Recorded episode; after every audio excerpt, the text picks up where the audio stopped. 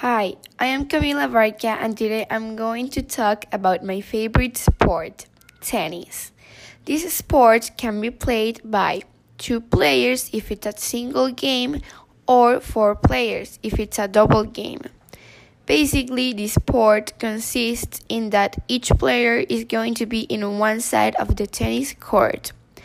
They have to pass a tennis ball with their rackets and when one of the players can't be able to pass the tennis ball, the other player wins the point.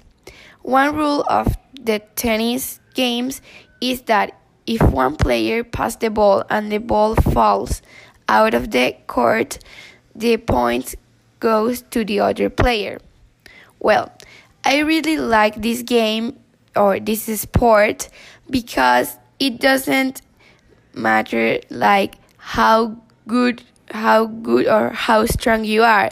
Because you in tennis you learn a lot of techniques and moves.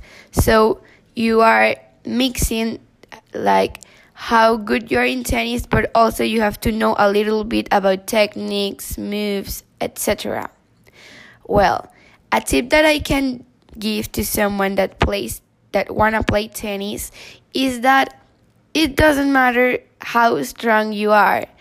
You have to focus on the techniques because there's a lot of techniques and if you have a good technique you're going to be a good tennis player no matter your how strong you are or how tall or whatever.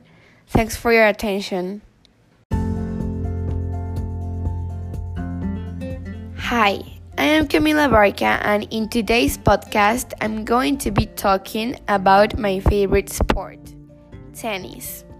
This sport can be played by two persons if it's a single game, or four persons if it's a double game. Basically, this sport consists in that each player is going to be in one side of the tennis court they have to pass a tennis ball with their rackets. When one of the players wouldn't be able to pass the tennis ball again, the other player wins the point. One rule of tennis is that if this ball passes out of the court, the point goes to the other player. Well, I'm going to tell you why I really like this sport. Well, I like this sport because it challenges me a lot because it's not about how strong you are because you have to learn a lot of techniques and moves. That is the center of tennis. Um, if I have to say a tip to someone that wants to start in this awesome sport, I would say to focus on the techniques and the moves because if you know how to manage the technique and if you're good in the moves of tennis, you're going to be a good player no matter how strong you are or how tall or whatever. Well, thanks for your attention.